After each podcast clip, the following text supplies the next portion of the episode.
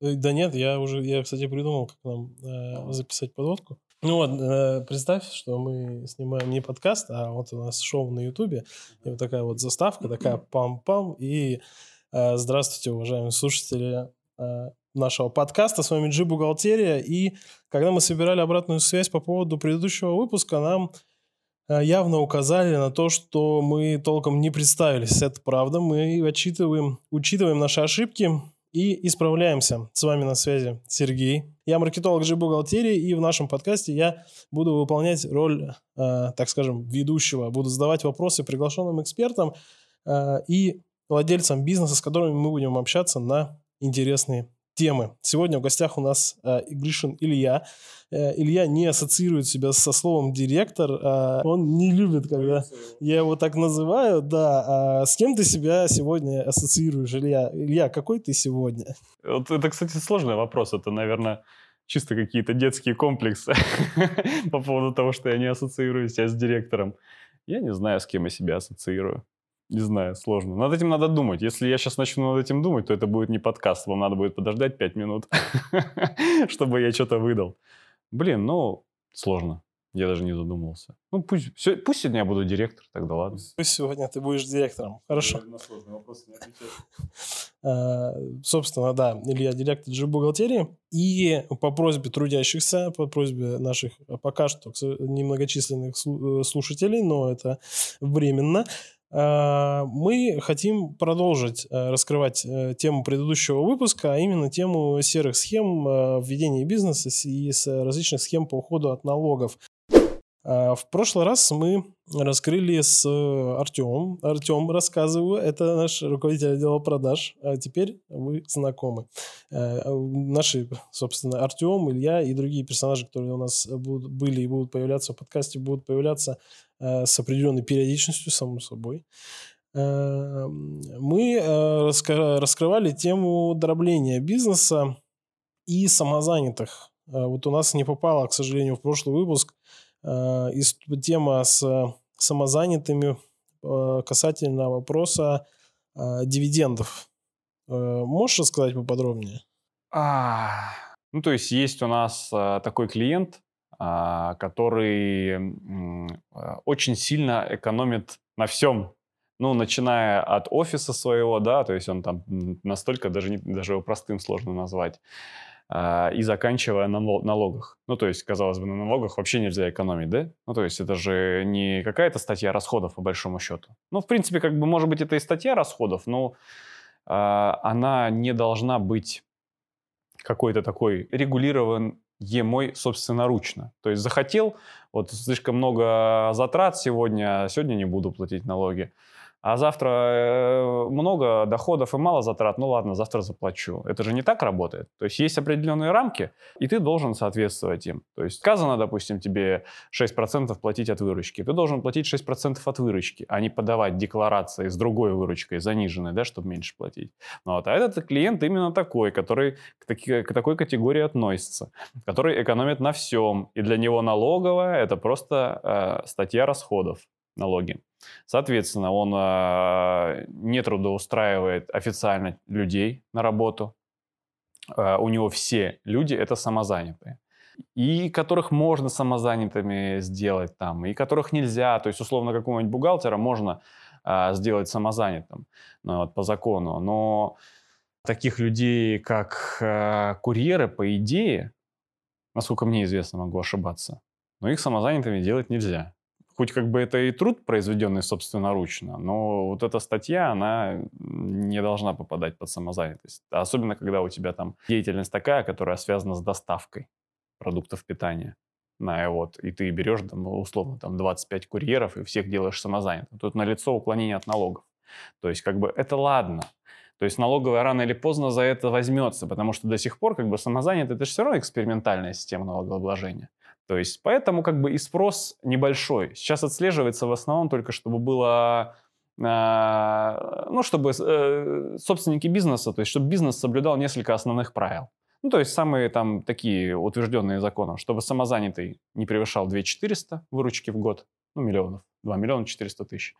Вот, чтобы не было каких-то совсем уж, уж вычурных платежей, ну, вот, допустим, там, если ты сегодня регаешь самозанятого, а завтра тебе прилетает 2 400, ну, блин, они очень сильно будут проверять эту операцию, потому что на лицо прям уклонение от налогов. Если вчерашних своих сотрудников э, ты устроил самозанятыми, то это тоже не работает. Это закон напрямую запрещает. Поэтому налоговые отслеживают прям вот вопиющие случаи, вот такие вот. Превышение лимита, трудоустройство, сам, э, переделку трудоустроенных в самозанятые – и какие-то там прям серые схемы ухода от налогов, когда тебе деньги приходят, ты их быстро по самозанятым раскидываешь, потом с карты снимаешь и себе же на физика их э, переводишь. То есть вот какие-то такие. Ну и вот этот же... А? Я вчера, э, буквально вчера немножко поизучал эту тему с, э, с трудовыми отношениями самозанятых. Есть еще один момент, по которому налоговая активно шлепает, легко, легко видит, легко проверяет – это если в, трудо, в, ну, в договоре вашего взаимоотношения, ну, в, в данном случае уже договоре ГПХ, а не трудовом, э, указывается, что наличие э, или, или наличие и слэш или регистрация ну, НПД самозанятости является обязательным условием для того, чтобы работать. И что если, и если в договоре фигурируют слова синонимичные слову зарплата ну, само слово зарплата и синонимичный ему.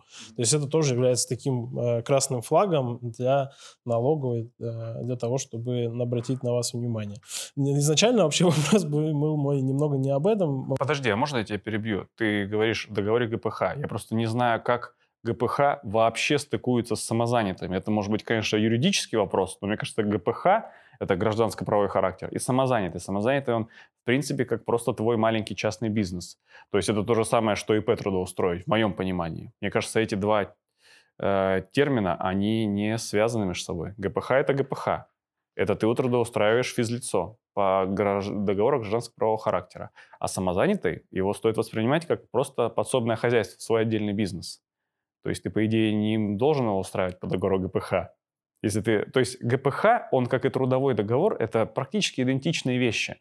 То есть там единственное, а, что по ГПХ человек может как проектной работой заниматься, может дома, допустим, работу вести. Есть какие-то оговоренные вещи, которыми он должен, к которым он должен прийти. У него просто нет трудового распорядка дня. Но все налоги платятся такие же, как и платятся с обычного договора. То есть... Давай будем честны, э, интерпретация э, ну, всей этой терминологии, она у каждого своя же, по сути, Э, деятельность, ну, то есть наши взаимоотношения, ну, точнее, не наши, а взаимоотношения двух людей, э, ну, то есть бизнеса и э, физлица, э, они могут быть по договору-то по ГПХ, а оплатить там он будет, может, ему как самозанятому. Ну, Но это происходит, это нарушение. это нарушение, ну это происходит и по неопытности, и по опытности, ну то есть специально или не специально это происходит, ну, факт. Да. Речь именно об этом. Но изначально мой вопрос был вообще про кейс который не попал, повторюсь, да, в предыдущий выпуск э, про выплату дивидендов себе как самозанятому. Это я уже в дебри полез. А, ну вот предысторию небольшую рассказал про этого клиента, да, конкретного. Не будем называть его на, э, наименование. А, ну вот, он экономит на всем, от и до, то есть, соответственно, у него все сотрудники самозанятые, и тут он пошел еще дальше. То есть есть определенная компания, она известная, она успешная, у нее есть прибыль, Соответственно, в бухбалансе, конечно, у нее прибыли нет, но фактически она есть. На бухбалансе нет, потому что они не, не показывают, чтобы не платить налоги. Ну и вот. А, они пошли дальше. То есть э, прибыль какая-никакая есть, э, маленькая, и они с нее платят, платят дивиденды. Платили до этого они дивиденды на физлицо. То есть, когда ты платишь дивиденды на физлицо, как это выглядит? Ты сначала фиксируешь прибыль, соответственно, с этой прибыли платишь налоги, ну, там, допустим, если ты на ОСН, да, то ОСН платишь, допустим, там 15%, да, там, вот, платишь налоги. А дальше у тебя остается сумма денег, чистая прибыль за минусом выплаченных налогов. Ну, вот условно там миллион. Этот миллион, чтобы перевести тебе на физлицо, ты его переведешь, но с миллиона надо заплатить 130 тысяч НДФЛ. То есть это 13% подоходный налог физлиц. А, потому что когда ты платишь физику деньги, без НДФЛ никак. На вот. Они пошли дальше, они решили дивиденды платить на самозанятых. То есть собственник регистрируется как самозанятый и получает дивидендный доход. Что вообще, ну, в принципе, невозможно. То есть э, я не могу понять, для чего они это делают. Ну уж легче тогда просто НДФЛ не платить и все. То есть самозанятый, он не может быть самозанятым собственником компании. То есть вот э, я даже не знаю, как это охарактеризовать, но это прямо откровенная дичь. То есть, соответственно, и они переводят на самозанятого, платят не 13%, а 6%. Также выписывают чек. Ну, на что чек? На какую услугу? Я даже, мне даже просто интересно, я не видел сам этот чек, но интересно, какое наименование услуг они пишут. То есть у самозанятого есть что-то типа акведов, то есть ты, когда регистрируешься в приложении «Мой налог», ты указываешь вид деятельности. Очень интересно, какой вид деятельности они там выбрали. Ну, потому что, как вы можете догадаться, нет такого вида деятельности, как быть собственником, э, самозанятым собственником компании. Как говорится, это большой-большой секрет для маленькой такой компании. Огромный такой секрет. Ну, мне это вот это та ситуация, когда, вот знаете, такое есть выражение, простота хуже воровства.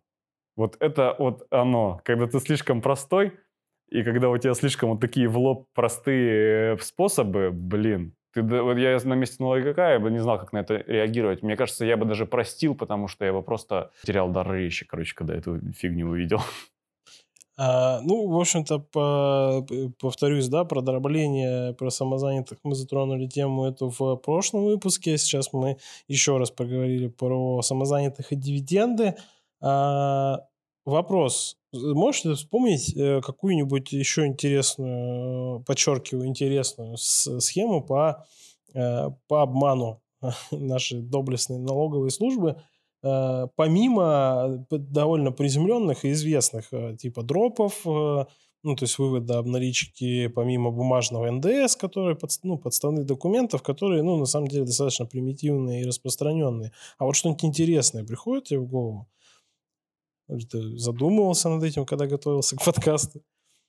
А, ну, я в этом, так скажем, не задумывался. Есть, конечно, масса всяких интересных э, схем, но учитывая то, как я даже на простые вопросы тебе отвечаю, если я сейчас начну это описывать, я не все вспомню, не все детали, но эти интересные схемы, они зачастую э, какие-то такие нашумевшие, да, вот как мы читали статью, и ты, кстати, тоже читал, когда там ресторанный бизнес там э, какие, за счет каких-то там недочетов в эквайринге там на 100 миллиардов э, в год деньги прятал. То есть э, когда там а, один чувак, я не помню сейчас, как его зовут, но его связывают каким-то родством или дружескими какими-то отношениями с Мишустином, был фигурантом а, какой-то там знаменитой налоговой схемы по НДС, там тоже какие-то миллиарды рублей а, были выведены там э, без налогов, там потом спрятаны за границей, и что только с этими деньгами не было. Вот это интересные схемы. Они, конечно, рано или поздно раскрываются, там какие-то уголовные дела заводят. Вот это интересные схемы. Но маленьких интересных схем я не видел. Просто что ты понимаешь под интересным? Если интересно это вот такая вот дичь с самозанятыми, ну, это интересно, потому что здесь, это, кстати, следующий мой вопрос, э, который мы обязательно обсудим. Э, эта схема интересная, потому что она, с одной стороны, простая, с другой стороны, абсолютно... Ну, то есть она простая и примитивная. Насколько она проста, настолько она абсурдна. То есть вопрос, который терзает меня еще с прошлого, подкаста, с прошлого подкаста, как люди к такому приходят, кто их может надоумить, или как они э, догадываются поступить настолько э, глупым способом. Ну, то есть, поэтому, отвечая на вопрос, да, схема с э, самозанятостью, свобода дивидендов, она э, интересная, потому что максимально, э, ну, вызывает максимально резонанс понимания, который ну, то есть в голове не укладывается. Как, как вообще можно до этого допереть? Э, очевидный момент э, интересный, не знаю, схемой можно это назвать или нет, один известный в нашем городе предприниматель, не буду его называть, Э, пропагандирует даже у себя в соцсетях э, вопрос того, чтобы регистрировать свои юрлица в Ижевске, в Удмуртии, э, потому что там налоговая ставка ниже. Можно ли это назвать схемой? Хотя деятельность ты будешь вести здесь, в Сибири. А, Ну, прям не знаю, схема, схема это, это нельзя, мне кажется, назвать, скорее какая-то просто уловка такой, там, один из способов. Но это распространенное, на самом деле, явление. У нас э, много есть э, регионов, где ставка ОСН пониженная, там, в том числе и Крым. Э, в Екатеринбурге 7% ОСН. У нас в Новосибирской области 15% доход минус расходы, в Екатеринбурге 7%. В Ижевске, вот как ты говоришь, не знаю, какая в Ижевске, в Ижевске ставка, но то есть у нас даже есть клиенты, которые перерегистрировали свой бизнес на а, другие регионы. Э, это не Екатеринбург и не Ижевск, что-то другое, но вот что-то у меня недавно такой кейс был. Детали не помню, но компания занимается производством одежды. Производство, соответственно, здесь в Новосибирске, а перерегистрировались они на а, какой-то, ну, условно, на какой-то условный Екатеринбург, да? Но эта же схема может работать, э, по сути, как и дробление. То есть в дроблении какое условие? Главное, чтобы, то есть, ну, есть у тебя единая целая компания, да, и ты дробишь ее на, раз, на разные ООшки. Но, тем не менее, это одно здание, один и тот же персонал, да, это настолько плотные связи, что только чисто номинально вот эти вот юридические образования, типа общество с ограниченной ответственностью, чисто номинально только дробят ради налогов а, вот эту всю деятельность. А по факту это единое целое. Но можно же сделать и по-другому. То есть ты же можешь а, производить одежду в Новосибирске и продавать ее всю одному ИПшнику, который зарегистрирован в Ижевске. Но производство и розничная продажа – это разные немножко вещи. Поэтому это, это и дробление ты не назовешь. В Ижевске у тебя будут менеджеры по продажам, а у тебя будет, там, не знаю, разработчик какой-нибудь, который будет заниматься твоим сайтом, да, будет менеджер по маркетплейсам. Ты же спокойно можешь их разместить в Ижевске ради выгоды вот этой вот по налогам. И ты даже можешь сделать так, если, допустим, у тебя рентабельность твоего производства до сих пор была в Новосибирске, к примеру, там 30%, ты же можешь обосновать то, что ты будешь единому оптовику продавать с меньшей маржинальностью, но зато в одни руки. То есть ты до этого 30 имел, а теперь ты будешь все оптом одному сбывать гарантированно, ну, с наценкой 10%. То есть, соответственно, у тебя здесь останется э, попадающая под, налогом, под налоги э, 10% часть да, прибыли. А в Ижевск, где ты платишь пониженный налог, уйдет 20%. И это будет логично. Тем самым ты не раздробил единое производство, единый организм на несколько юрлиц, а сделал определенную вещь. То есть там вот этот ИПшник, который у тебя, твой же ИПшник, да, твоя мама там, либо ты сам это можешь быть, да, либо там твой друг какой-то. Он сделал прописку себе ижевскую, скупает у тебя все оптом, он там же отправляет эти там вещи условно на маркетплейсе, они с ижевского склада уходят, ну все четко, это все работает. По сути, ситуация вин-вин получается. Все, выигр... все выиграли. И и казна богатеет, и, и Ижевская налоговая богатеет, и ты, и ты тоже богатеешь, потому что приобретаешь. Тут дело в заметности просто. Если, к примеру, до сих пор там э, Новосибирская налоговая с тебя миллиарды в год имела налогов, то она, конечно, этим заинтересуется. Это будет слишком заметно, если ты будешь делать что-то аналогичное. Поэтому нужно, чтобы было все безупречно. Нужны юристы, там какие-то налоговые консультанты, нужно сначала взвесить все за и против, и это можно сделать. Но, как зачастую мы видим, это же может быть так и в тупую, как на примере с самозанятыми. То есть э, все эти самозанятые, все эти доходы на, для физлиц, они же ну, придумывались определенным образом, но реализуются иногда по-другому. No. Так и вот эту схему с переездом в другой регион можно реализовать более тупо. Никуда не переезжать, ничто не делать, а просто свой завод э, перерегистрировать на Ижевск. Но фактически он будет находиться в Новосибирской области. И отчитываться по Ижевскому э, налогообложению, да, платить там условно 7%, а фактически здесь находиться и здесь э, все продавать. Э, но в тупую платить пониженный налог. А, Но ну, все это закон, закончится по логике вещей тогда, когда налоговая задаст вопрос, почему у тебя юрлицо в Ижевске, весь бизнес у тебя в Новосибирске, почему нет обособленного подразделения, да? почему ты в Ижевске ничего не делаешь, а платишь налог в Ижевске. То есть э, я уверен, что таких схем тысячи и тысячи, и постепенно налоговая там, на них выходит, их разоблачает. Ну, а тем не менее, люди работают до первого попадания под прицел. То есть не думаю, что все вот грамотно продумывают. Некоторые просто ждут того, когда первый раз залетят. Типа русский авось. Русская ось, отведи меня, отведи от меня глаз. А, хорошо, интересно. А, кстати говоря, как мы к этому пришли, следующий вопрос, который я хочу обсудить. А, мы обсуждали с Артемом, да, что там про вывод налички, а, что тебя могут поймать через месяц, там могут не ловить три года, и вообще вот этот прицел, прицел налоговиков, который иногда не совсем понятно, по какому принципу работает вообще, да, кого схватить за жопу, кого не схватить, совсем не ясно.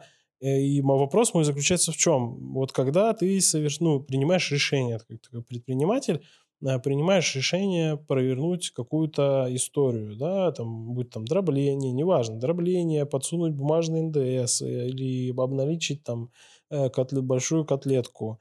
Даже если ты будешь делать это через дропов, которые работают уже 15 лет, знают все досконально, имеют все необходимые подвязки, не суть важно. Если ты это делаешь осознанно или неосознанно, если ты делаешь это осознанно, понятно, что ты можешь когда-либо попасть. Если ты это делаешь неосознанно, по каким-то причинам, да, потому что там так делают все, или, или еще по какой-то причине. А, или, или допустим, где-то а, всплыла какая-то новая схемка, которую, за которую тебе говорят, что да, точно ничего не будет, юристами проверили, это вот э, в законе никак не трактовано пока что не, вот это незнание, оно может освободить тебя от ответственности перед налоговой. Если ты придешь, разведешь руками и скажешь, так, ну, непонятно же ничего. В законе прописано как. Если там реально есть какие-то разночтения, а, то, вероятно, может быть суд, да, а, там первой инстанции, не знаю, второй инстанции и прочее, прочее. То есть есть же куча-куча а, таких законов, по которым недостаточно просто прочитать закон. Я сейчас даже не просто про, не, не только про именно налоговое законодательство говорю, вообще в принципе, а, по которым есть какие-то разночтения определенные, где недостаточно просто прочитать формулировку, а желательно бы еще посмотреть судебные прецеденты. То есть как и в какую сторону судами они решались.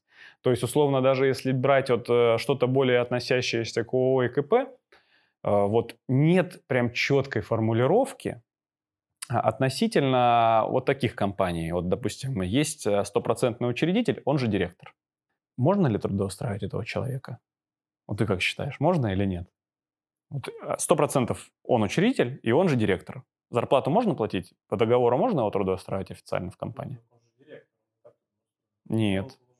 Трудоустройство это одно, а директор, как бы, ты понимаешь, компания регистрируется, у нее должен быть директор. Это по закону. То есть это, как бы тебе сказать, а, вот есть страна Россия, у нее должен быть президент по Конституции.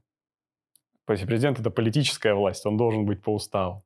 А есть, допустим, исполнительная власть, типа премьер-министр, вот, который делает дела которые не только политические. Ну, то есть понятно, что у нас президент делает дела условно, но а, премьер-министр это типа по идее как должны быть такие рабочие руки, которые что-то делают. Вот и в компании также. То есть вот создается компания, а, у нее по уставу должен быть директор, но он не трудоустроен. Трудоустройство и директор по уставу это разные вещи. Ну, я думаю, что по идее, если ты и, и организация с единственным директором, тебе нужно что-то делать, зависит, наверное, от ситуации. Если существуют ситуации, в которых это может быть необходимо, то, наверное, можно себя трудоустроить. Ну, смотри, вот если ты компания, а, э, вот, не, вот маленькая Какой компания. Смысл? Ну, а, как, а где ты деньги будешь брать? Вот если вся твоя деятельность – это твоя дивиденды. Но ты знаешь, как они их выплачивают? То есть дивиденды как? Надо зафиксировать прибыль, а после этого с этой прибыли выплатить дивиденды. То есть как мы можем у ложки зафиксировать прибыль? Ну, как, как минимум, как раз в квартал. Да? Ну то есть надо квартал отработать успешно. Ну, то есть, а если у тебя, ну, вот ты ушел с работы, да, все деньги вложил в бизнес, условно, как тебе кушать эти три месяца? То есть, э, может быть, ты хочешь также зарплату, условно, ежемесячно получать. А вот как белый человек. Вот, там, условно, там, дивиденды какие-то надо еще дождаться, надо зафиксировать, там, прибыль, заплатить налоги, после этого выплатить дивиденды, это, то есть, еще не, дол- не скорая история. Ну, я неоднократно слышал от э, директоров различных компаний, не, са- не, больш- не самых больших, понятно, да, там, также среднего, мелкого бизнеса, а, что я вот там, зарп- условно, там, зарплату еще себе не заплатил. Э, Это я, кстати, довольно часто слышу, как будто бы, ну, когда бизнес развивается, ты же хочешь реинвестировать, ты же не хочешь при- прибыль выводить в виде дивидендов, да, это тебе нужно, необходимо реинвестировать. А зачем выводить, если ты будешь эти деньги ре- реинвестировать, непонятно, поэтому они как а, себе платят зарплату, а остатки и прибыли э, возвращают обратно в бизнес. Ну, то есть э, это с этим связано, с твоим вопросом, про то, можно ли трудоустроить директору себя. Нет, связано это, короче, давай не будем рассусоливать, я просто так скажу. Вот э, есть э, у тебя прибыль, да? Ну, вот, допустим, по итогу, лучше, конечно, чтобы дело это было не раз в квартал, наверное, а в серьезных организациях, чтобы это было там условно там раз в год. Там год закрыли, а, зафиксировали за год какую-то там прибыль, там 10-20 миллионов. И ты вот там из этих денег уже принимаешь решение, ре- что реинвестировать, что забирать себе. Так как бы, мне кажется, это будет, ну, опять же, это мужскосовщина, но мне кажется, так логичней.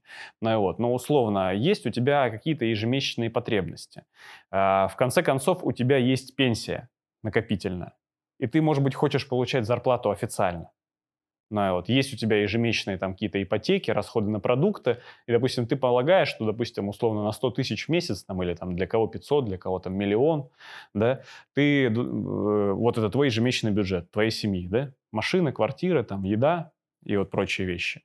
То есть э, было бы хорошо, как минимум, даже пенсию копить и получать зарплату ежемесячно. Но в законе четко не говорится, можешь ли ты трудоустроить себя как директора, если ты единственный учредитель и единственный, э, м, ну и директора. То есть, условно, э, размывчато намекается на то, что ты, э, являясь фактически полностью собственником компании, не можешь платить сам себе зарплату. Потому что ты как бы платишь ее сам себе, потому что вот это ООО, оно э, как бы полностью под твоим контролем. И получается, когда ты платишь зарплату директору э, самому себе, ты платишь просто, ну, реально ее самому себе. То есть поэтому как бы закон, он напрямую э, намекает на то, что ты не можешь трудоустроить сам себя у себя. Но с другой стороны, когда, допустим, ты хочешь снять денег с расчетного счета, закон говорит о том, что ты не должен ассоциировать себя с ООО. ООО – это отдельно, общество с ограниченной ответственностью. Это отдельное юридическое лицо. ООО – это не ты. Понимаешь? Деньги ООО, они не твои. Чтобы тебе получить деньги, в отличие от ИП, ИП сколько заработал, столько может и потратить. Никто спроса. Потому что ИП, э, деньги, которые зарабатывает, это его деньги. А ООО, которые деньги зарабатывает, это деньги ООО, они не деньги директора. Но в то же время директор не может сам себя трудоустроить, потому что он якобы сам себя трудоустраивает. А где логика-то? Почему ты не можешь пользоваться деньгами ООО как своими, но в то же время ты и не можешь платить зарплату сам себе? То есть, понимаешь, да, с одной стороны, типа ты сам себе делаешь, э, платишь, а с другой стороны, если я там сам себе плачу, почему тогда я сам не могу пользоваться этими деньгами? Ну, вот, вот такие разночтения, они имеют ряд прецедентов. И есть очень много прецедентов как раз на, вот по вот этой теме, когда налоговая докапывалась до таких ООшек, которые устраивали сами себе директоров. Ну, сам, ну, то есть сам себя единственный учитель устраивал директором. И есть и э, исходы и в одну сторону, и в другую. Поэтому даже суды имеют разную судебную практику, и в в каких-то законах, когда идут какие-то процессы, они сами смотрят на вот эти прецеденты, которые были, э, в том числе и с какими-то высшими там, и органами, да, вот, и берут их за пример. То есть, соответственно, вот твой вопрос, э, незнание освобождает от ответственности, но в каких-то моментах может освободить, ну, в которых есть разночтение. Но если ты придешь и скажешь, ой, а я не знал, что э, нельзя дивиденды выплачивать самозанятому, ну, они просто покрутят у виска. Ну, то есть можно же и не знать, что пьяным за рулем нельзя ездить. И там, что людей нельзя убивать, тоже же можно не знать. Ну, то есть я не ознакомливался с, там, с, уголовным кодом, эти, э, с уголовными статьями и с прочими. Да, я просто взял, побил человека. Типа я не знал. Они такие, а, ну, раз не знал, второй раз попадешься, накажем. То есть, ну, нормы же какие-то есть. адекватности. Продолжение э, истории про незнание и ответственность. Эм, такой интересный вопрос вот сейчас, прямо сейчас возник у меня в голове о том, что, насколько я знаю, хотя поправь меня, если я не прав, э, насколько я знаю, налоговый кодекс э, Российской Федерации ни в одной странице, ни в одной статье не предполагает уголовного преследования за нарушение себя.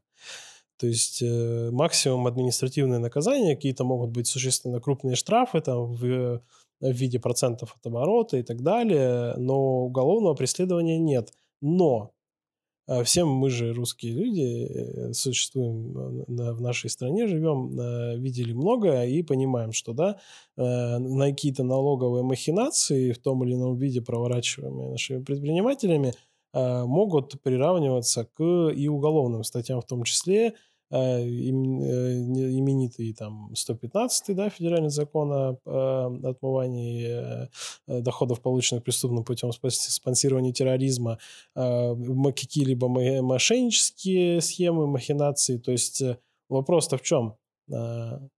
Не стоит же уповать на, на какой-нибудь штраф, там, 300 тысяч рублей за свою махинацию, когда а, ты в массовом порядке подкладываешь там фейковый НДС, да, в, в свою отчетность, а, чтобы его снижать, и э, что тебе запросто могут просто прилепить э, мошенничество.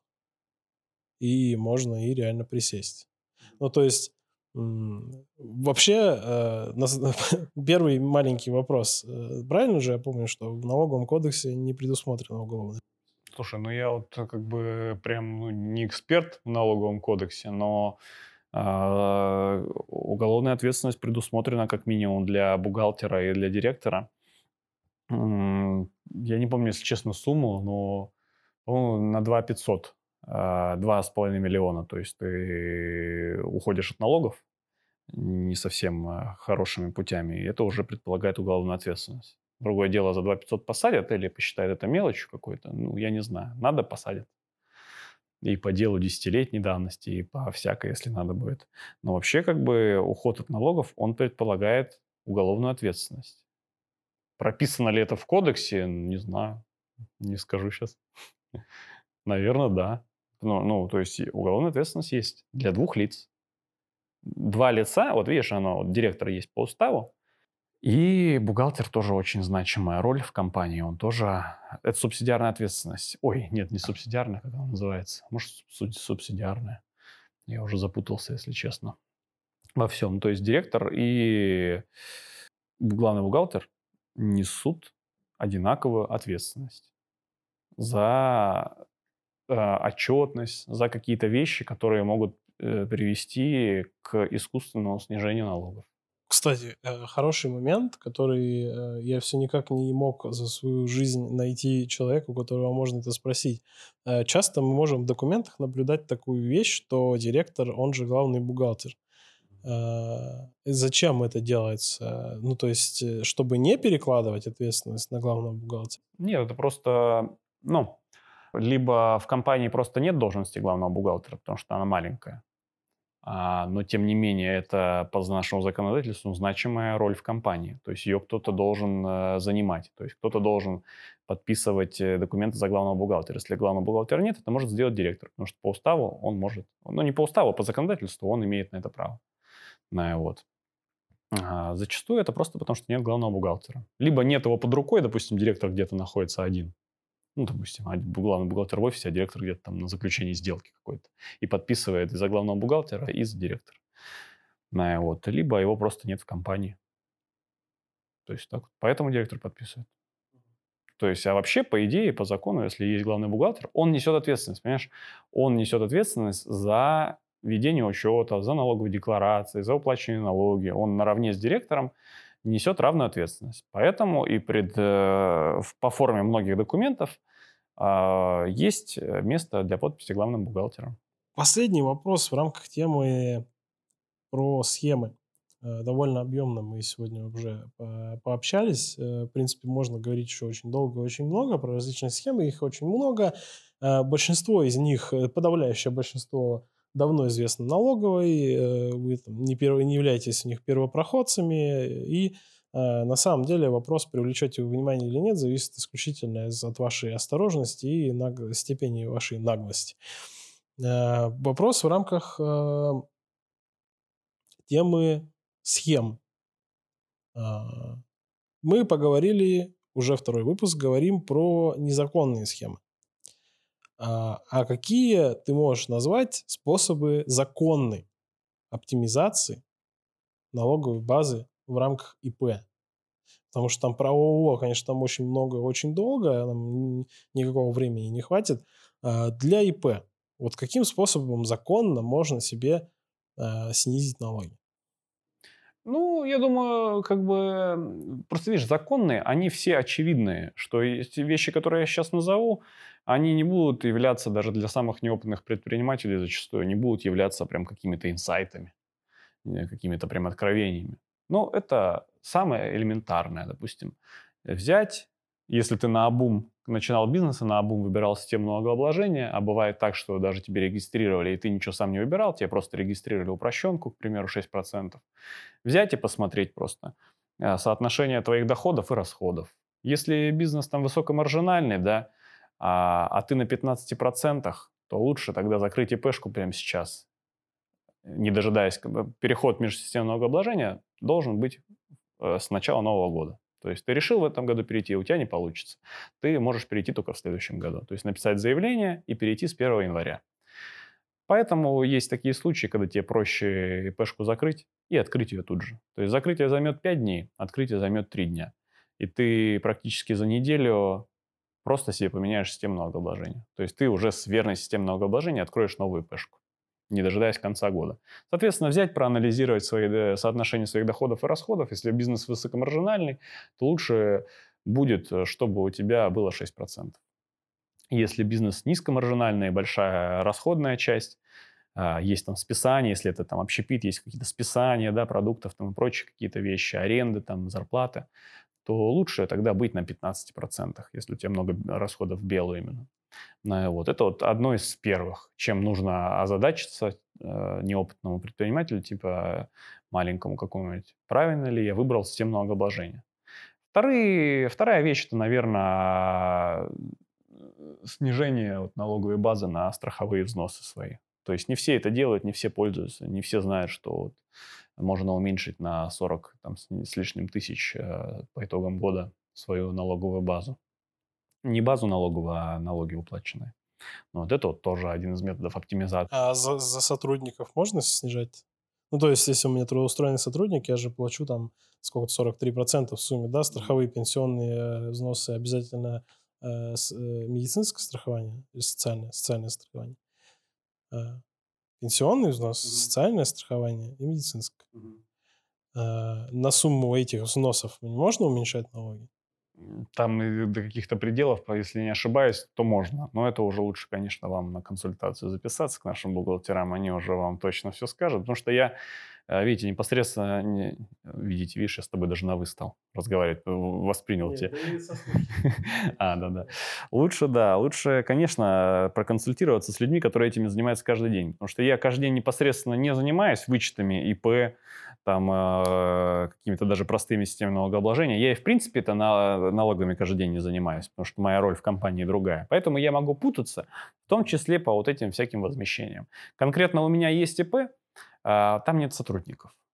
Поэтому из способов оптимизации по моему ИП, по которым мы общаемся с нашими бухгалтерами, это я знаю, что у меня верная система налогообложения, я знаю, что делается вычет на страховые взносы мои.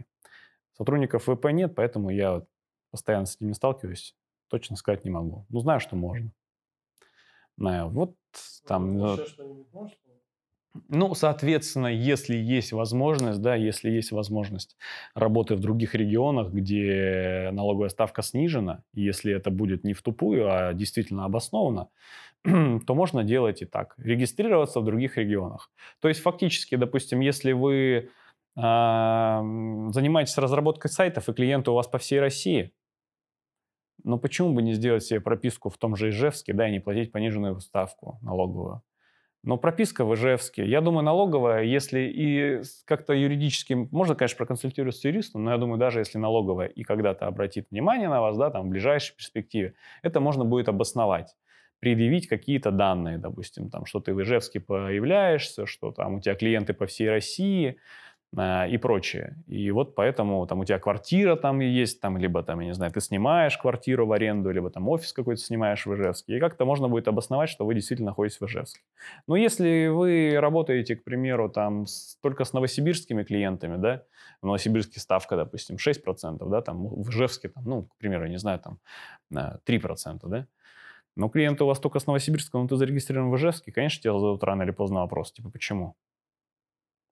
Вот это будет уже такой момент. То есть, возможно, это тоже стоит рассматривать как оптимизацию какую-то, если у вас деятельность не привязана к определенному региону. А, так что так. Опять же, есть э, многие вещи, кстати, возвращаясь к системе налогообложения, выбирать же можно не только из 15, не, не только из УСН дохода минус расходы, из УСН дохода, есть еще патент.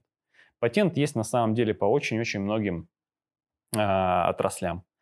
И зачастую можно не только э, взвесить типа свои доходы и расходы и выбрать налогообложение, а в то же время вот просчитать вот таким образом, да, то есть посмотреть э, э, объем своего бизнеса, там, выручку за год. Допустим, если вы до 60 миллионов умещаетесь, да, то вы подходите уже под патент.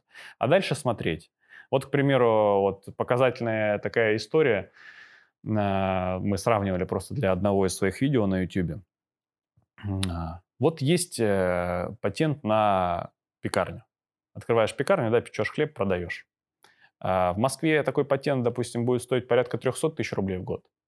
А в Бурятии, в одном э, из районов Бурятии, 900 рублей в год. Прям 900 рублей в год. Соответственно, может быть такие ситуации, что в Бурятии тебе по патенту выгодно работать, потому что заплатишь только 900 рублей страховые взносы, да? А в Москве за 300 тысяч рублей, тебе может невыгодно патент покупать. Если, допустим, у тебя выручка миллион в год, да, ты там ежемесячно продаешь там на 50, на, ну даже на 100 тысяч рублей продаешь в год, да, и у тебя выручка за год миллион двести, то патент для тебя это одна четвертая твоей выручки просто. Это очень много. Соответственно, в Москве вероятно, что 15% для тебя будет интереснее. Ну, на крайний случай 6. А в Бурятии ни о каких 6-15% даже речи не может идти, потому что патент стоит 900 рублей за одну точку. Понимаешь? То есть у тебя может быть выручка 59 миллионов рублей, 59 миллионов 99, 90, ой, 990 тысяч рублей, да? И ты заплатишь всего лишь 900 рублей, плюс страховые взносы. Да. То есть при любой другой системе 6% или 15% ты заплатишь больше. Даже если ты, э, там, не знаю, 59 миллионов выручки сделал, а 60 миллионов расходы, у тебя ты сработал в минус, да, но все равно даже доходы минус расходы, все равно ты 1% заплатишь. Минималка это 1, нельзя списать доходы в ноль, то есть минималка 1% все равно будет, а 1% от 60 миллионов рублей это 600 тысяч. А патент, напоминаю, стоит 900 рублей. То есть вот, самая главная оптимизация законная – это правильно выбрать систему налогообложения. Кстати, интересный момент по поводу патента. Вперед меня ты подумал про, это, э, про эту историю. Э, где-то я читал недавно о том, что э, патент это такая интересная штука, потому что патент можно совмещать с упрощенкой, например.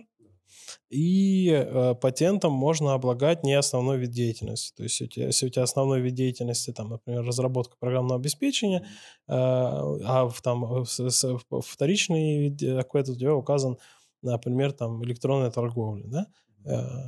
Ну, допустим, какой-нибудь, ну, допустим, пекарня. Ты же можешь так делать? Можешь, ну, даже, допустим, не пекарня, а у тебя айтишная компания, да, а ты кафе организовал для своих... Ну, кафе, например, да. То есть, ну, это что, это что подпадает под патент? Электронная торговля не подпадает под, под патент. То есть, э, можно основную деятельность вести по УСН, например, 6%, а не основную деятельность вести по патенту. Это тоже может быть очень выгодно. Об этом, кстати, я уверен, немногие знают, э, немногие в курсе. А, и таким образом можно вполне себе сэкономить, а как некоторые говорят, сэкономил равно заработал, а, приличное количество средств, которое в рамках, а, там, в рамках года, в рамках пяти лет может составлять уже вполне себе немаленькие суммы.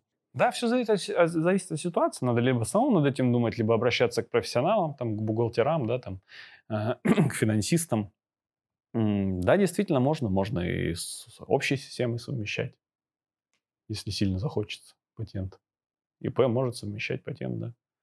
Очень может быть выгодно. Окей. Последний на сегодня вопрос. Э, последний на сегодня, но не последний по значимости, э, который я хочу затронуть, потому что он не прямо связан с историей про схемы, но косвенно э, связан. Сейчас объясню почему. Вопрос заключается в чем? Зачем, вот он у меня даже написан так, зачем микро и малому бизнесу начинать вести учет, в том числе бухгалтерский, если они этого делать не обязаны. ИП же у нас не ведет бухгалтерию, не обязан вести бухгалтерию. А, и почему, почему его не ведут, зачем он нужен, и почему на него, так скажем, прямым русским языком забивают болт. А, почему? Вопрос я задаю, потому что все часто и все чаще всплывают э, истории о том, что меня вызвали в налоговую по запросу проверки моего какого-то контрагента, меня просят предоставить документы, а у меня их нет. Э, как быть, что, что делать за непредоставление документов? Меня штрафуют или не оштрафуют, что вообще будет, как меня там привлекут. Э, это, собственно, следствие, одно из следствий. Так вопрос, зачем? Нужно ли и зачем вести микро и малому бизнесу Э, бухгалтерский учет в каком-либо виде. Ну, давай я начну с конца отвечать как президент. А, если у тебя нет документов, тебя за отсутствие непосредственно документов, когда вызовут налоговую, не оштрафуют.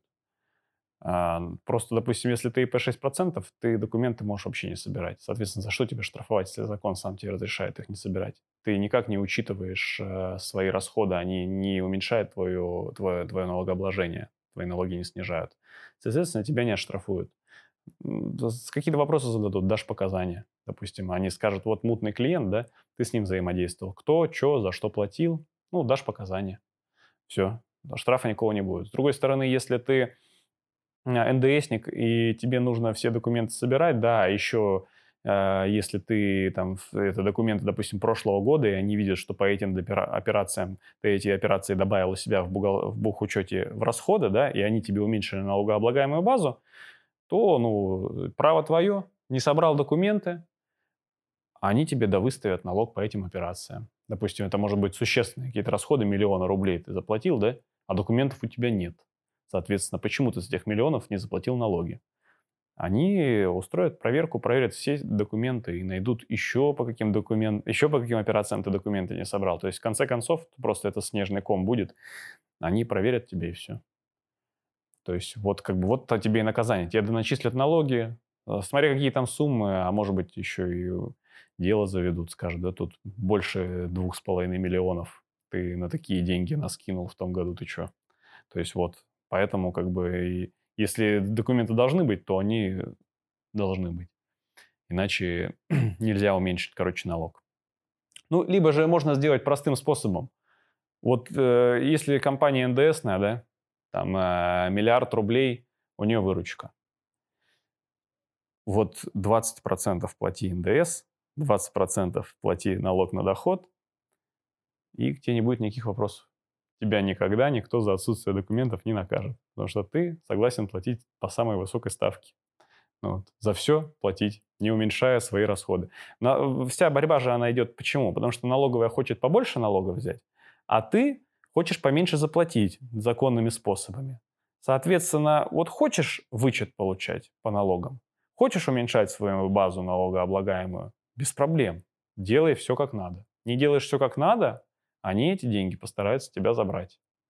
То есть просто идет перетягивание каната. Ей надо больше собрать, тебе надо меньше заплатить.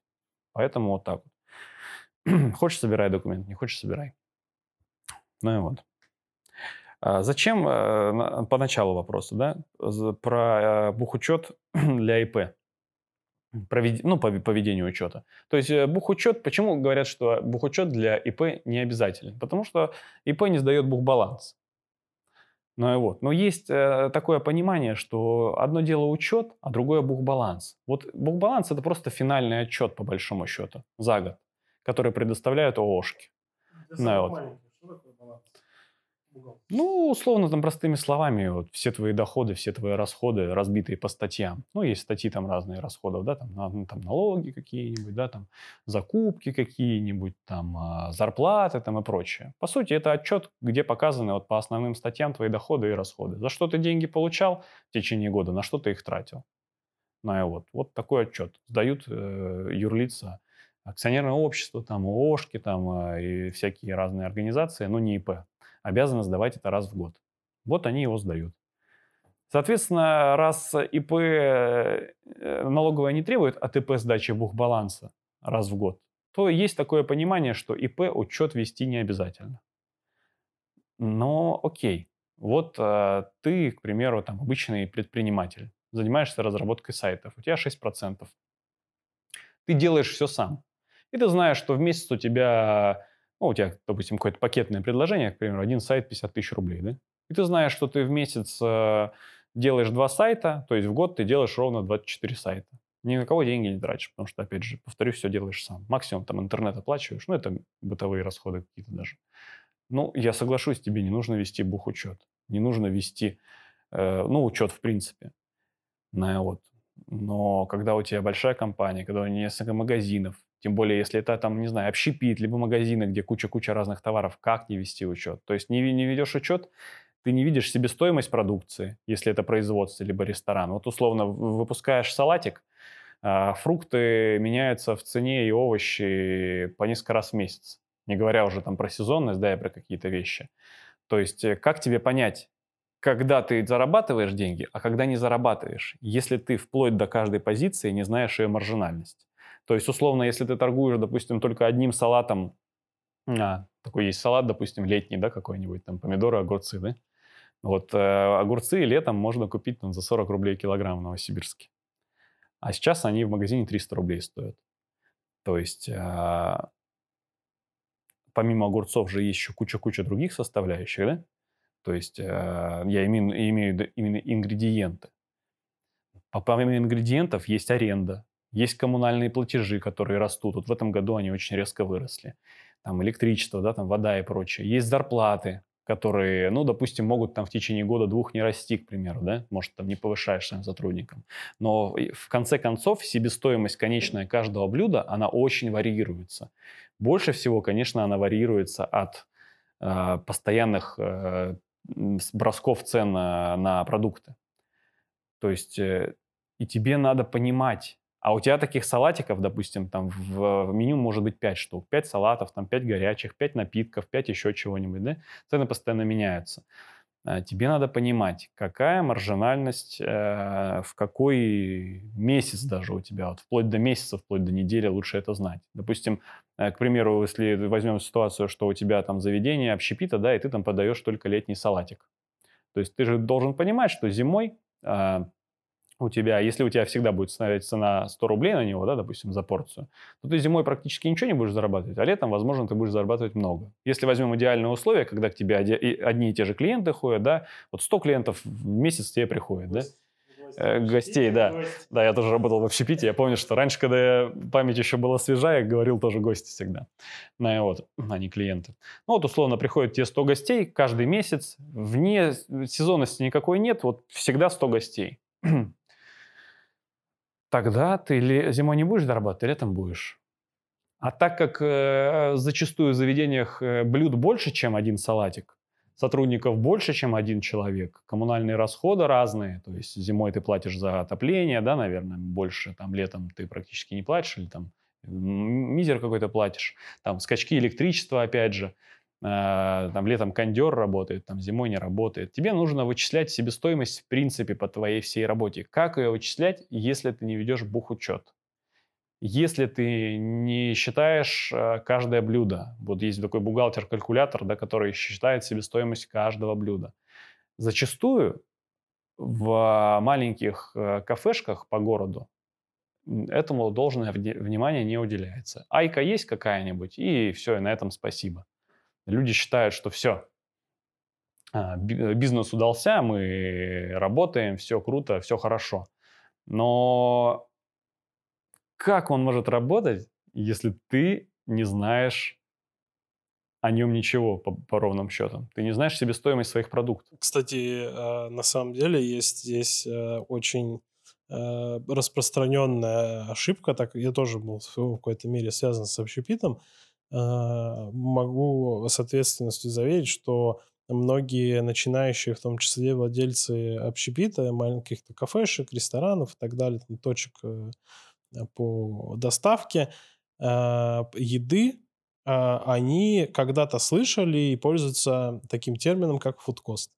Фудкост – это себестоимость продуктов в конечной цене блюда. Да, там оптимальное значение там, от 20 до 35 процентов в зависимости от э, ниши. Э, у тебя ресторан с посадочными местами, интерьером или у тебя доставка. А, но из фудко, фудкоста это не конечная себестоимость. И многие э, неправильно делают, опираются только на фудкост. Извини, перебью Фудкост, то есть это просто себестоимость по продукту. Да, то есть у тебя там салатик на выходе стоит 100 рублей, у него фудкост там 30 рублей, у тебя фудкост 30% без остальных наценок.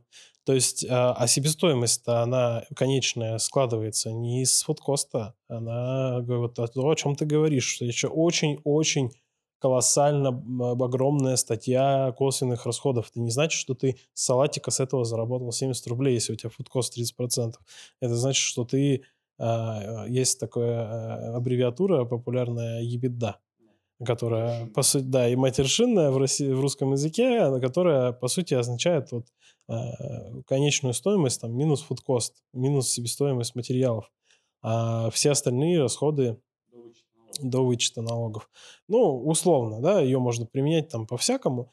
А еще аренда, правильно, там, электричество. Ты сказал до этого косвенные налоги, я вот даже язык не поворачивается на них косвенные сказать. Мне кажется, это прям самые что ни на есть. А, косвенные расходы, да? Ой, расходы, да, не налоги, расходы, ты сказал. Ну, это в, в, порядке, в порядке речи, да, конечно, самое самое, это прям, прямые все вещи, да, зарплаты, затраты на курьеров, на продвижение и так далее не закладываются. И какая реальная маржинальность, э, она не учитывается, и потом неопытные предприниматели разводят руками в миллионных долгах, не понимая, как-то я вот так вот э, просел, у меня же все хорошо, у меня же 30% фудкост. Да, я продал на миллион, на 30% фудко, значит, 700 тысяч я заработал, да, наверное, как-то так. Да, это очень сложно, и поэтому я не понимаю, как можно расти, если этому не уделять внимания. Я понимаю, конечно, что когда человек открывает там шаурму, да, и по первости готовит сам, понятно, что у него нет денег там на бухгалтера, там, тем более на бухгалтера-калькулятора, там, на какие-то, может, дорогостоящие программы, еще на что-то, понятное дело. Но если ты хочешь расти, ты должен решить э, эту проблему. Ну, то есть, в любом случае, рост же, он невозможен без э, роста твоей выручки, без роста твоей прибыли. Конечно, где-то деньги должен взять. Если тебе там, у тебя нет каких-то миллионных инвестиций, если не пришел какой-то богатый инвестор и сказал, не сказал тебе, вот, смотри, я тебе даю там миллиард рублей, развивай свою сеть.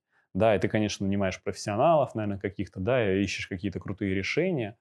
Но возьмем обычную ситуацию, то есть когда человек открывает маленькую кафешку, там маленькое заведение какое-то, тоже одна из проблем, которую предстоит решить.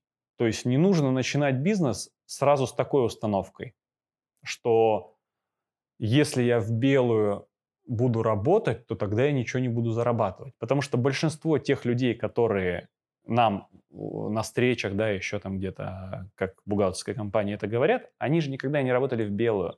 Мало того, что, ты понимаешь, они не только в белую не работали, они и сами не были никогда трудоустроены в белую зачастую. Это очень распространенная ситуация. Но Поэтому как можно говорить об этом, если ты этого даже не знаешь? У нас куча примеров. У нас самые крупные компании э, в нашем портфеле, они работают в белую и платят свою зарплату сотрудникам в белую. Очень успешные компании, и директора там очень богатые. И о, там условно у них э, там игрушки их полученные за счет дивидендного дохода, там автомобили и прочие вещи, они стоят э, зачастую больше, чем э, бизнесы вот этих людей, которые в несколько раз, чем бизнесы вот этих людей, которые нам рассказывают о том, что в белую невозможно работать. Как? Ну вот смотри, вот просто возьмем вот такие какие-то самые примеры, ну пускай это будет за пределами досягаемости, ну вот условно А, вот компания, вот сейчас идет, э, я читал недавно статью, что продают точку, точка банк. А, приводится статистика такая, ну, финансовые показатели, то есть, что у них, допустим, а, за 22 год была выручка 19 миллиардов, а чистая прибыль 6 миллиардов. Ты представляешь? То есть, это какой процент? Это, понимаешь, это, то есть 6 умножить на 3, это будет 18 практически. То есть 1 третья – это чистая прибыль. Да, это 1 третья – это прибыль. Это мы говорим про большую компанию. Это, конечно, ее не назвать там большой, как, там, как Сбербанк, как ВТБ, да, в банковской сфере, даже как Тинькофф. Это, по, по сравнению с ними это маленькая компания. Но по сравнению с, нашим, с нами обычными мелкими предпринимателями, там, средними, это огромная компания. Они работают в белую, я тебе могу заверить на 100%. У них отчетности в сотни раз больше, чем у любого ИПшника и чем э, у любой среднестатистической компании. Как минимум, потому что они подотчетны еще Центробанку, да, и вот таким вот организациям серьезным. Ну как-то же они умудрились, платя все зарплату белую, платя все налоги, платя много-много чего, а заработать э, одну третью чистой прибыли от выручки. Как-то же они умудрились. Я повторюсь еще раз, это маленькая компания – да, у нее крупняк а, акционеры, то есть изначально это был проект на, по-моему, если не ошибаюсь, банка открытия и Киви платежной системы. Киви частная да, организация открытия, государственная, да, полугосударственная, либо близка к этому. Там сейчас санация прошла, там идет объединение с ВТБ, то есть, ну, фактически это уже государственная структура. То есть понятно, что там не все так просто, я думаю, но тем не менее точка сама считается частным банком э, для малого бизнеса. Как-то люди умудряются работать без э, связей в правительстве, так скажем, которые есть там у какого-нибудь Костина, председателя ВТБ, да, там, либо у Германа Грефа, на, вот из Сбербанка, которые там рукопожатные там с президентом. А это обычная точка. Ну, то есть умудряются, работают, все, прибыль показывают. Так мне кажется, в такой большой организации прибыль заработать э, в размере 30% от выручки должно быть сложнее, чем в каком-то занюханном ларьке с шаурмой. Потому что проблемы другого масштаба, понимаешь? Не потому что там есть деньги, а тут нет, а потому что проблемы другого масштаба. Ну и вот. Поэтому э, все люди, которые говорят, что в белую нельзя работать, можно. Вот, допустим, наша компания полностью работает в белую. Абсолютно полностью. И нет у нас ни одной зарплаты, которую бы мы платили бы не в белую. Есть э, пару самозанятых, которым мы платим как самозанятым. Но опять же, это там привлеченные там, сотрудники, профессионалы, им не обязательно быть штатными. Мы, у нас с ними изначально были само, отношения как с самозанятыми. Мы не переводили там каких-то людей из э, курьеров самозанятые, не платили самозанятым дивиденды и прочее. Вот. Но это делать можно. Поэтому а, нельзя говорить так, не попробовав. Все можно. Есть страны, в которых налоги посерьезнее, чем в России. Ну и вообще в последние а, годы наблюдаю, конкретно я лично наблюдаю тренд а, такой, что как минимум в IT-компаниях да, а, указывают а, всегда, что все зарплаты белые. То есть это как а, уже преимущество не черная зарплата, а преимущество белая зарплата. Ну, по крайней мере, в IT-секторе, там, ДМС, белые зарплаты и так далее, это вот все мы только в белом. Ну, потому что куча, куча послаблений, э, конечно, для IT. Да, во-первых, налогообложение ниже, куча послаблений. Во-вторых, э, все равно же есть определенный дефицит. Не определенный, я думаю, даже, наверное, острый, да, на айтишников на рынке в России. Ну, я далек от этой сферы, но, по крайней мере, по, по, по, по той информации, которая есть у меня, то есть э, в этой профессии кадров не хватает. Вот, много там умов там переезжает, да, куда-то за границу, работает с иностранными компаниями, а у нас э, айтишники тоже очень сильно нужны. Поэтому для них есть послабление, им легче это делать. Ну и э, услуги айтишников, они стоят э, зачастую намного дороже, чем услуги каких-то других, в других каких-то сферах. Поэтому там как бы и деньги другие, и зарплаты, соответственно, другие, и они могут позволить себе платить их в белую зачастую. Ну, круто, здорово. Это действительно даже до сих пор является преимуществом. То есть э, компании с гордостью пишут в своих резюмешках на каком-нибудь сайте, да, там типа на HeadHunter или на зарплате.ру, они с гордостью пишут, что у нас вся зарплата в белую. Это говорит о том, что, э, что у нас этим еще можно удивить. Я, конечно, никогда не искал работу на каких-нибудь иностранных сайтах, типа там, знаешь, там США, может быть, какие-то сайты по поиску работы. Но я думаю, там не пишут, типа, что у нас вся зарплата в белую. Там это как само собой разумеющееся. А у нас с этим еще удивляют людей. Это еще является преимуществом. И это нехорошо. Ну, в общем, я считаю, мы славно пообщались. Э, в принципе, мы э, очень объемно, объемный пласт информации сегодня затронули, проговорили. Есть над чем поразмышлять, есть над чем подумать, особенно финал, собственно, про работу в белую. Я с ним полностью солидарен. Ведь когда мы говорим про работу в белую, мы имеем в виду не только платить зарплаты в белую, а в целом общий тренд, который, э, которым вообще благоволят э, э, крупные относительно бизнесмены, это к оцифровке бизнеса. Под оцифровкой бизнеса мы подразумеваем обеление, когда все показатели ведутся, все, вся отчетность ведется, все просчитывается. Чем больше это оцифровано, чем больше это автоматизировано, тем лучше, тем прозрачнее для вас, как для предпринимателя, восстановится ваш бизнес, и вам станет проще принимать решения, уж поверьте.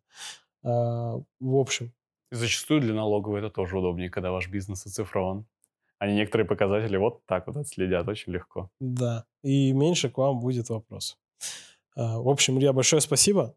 А, когда этот подкаст выйдет, наверняка он будет доступен уже на большем количестве площадок. Слушайте наш подкаст на Яндекс Музыке, в Apple подкастах, Google подкастах и на платформе Mave. И до следующих встреч. Пока. Да.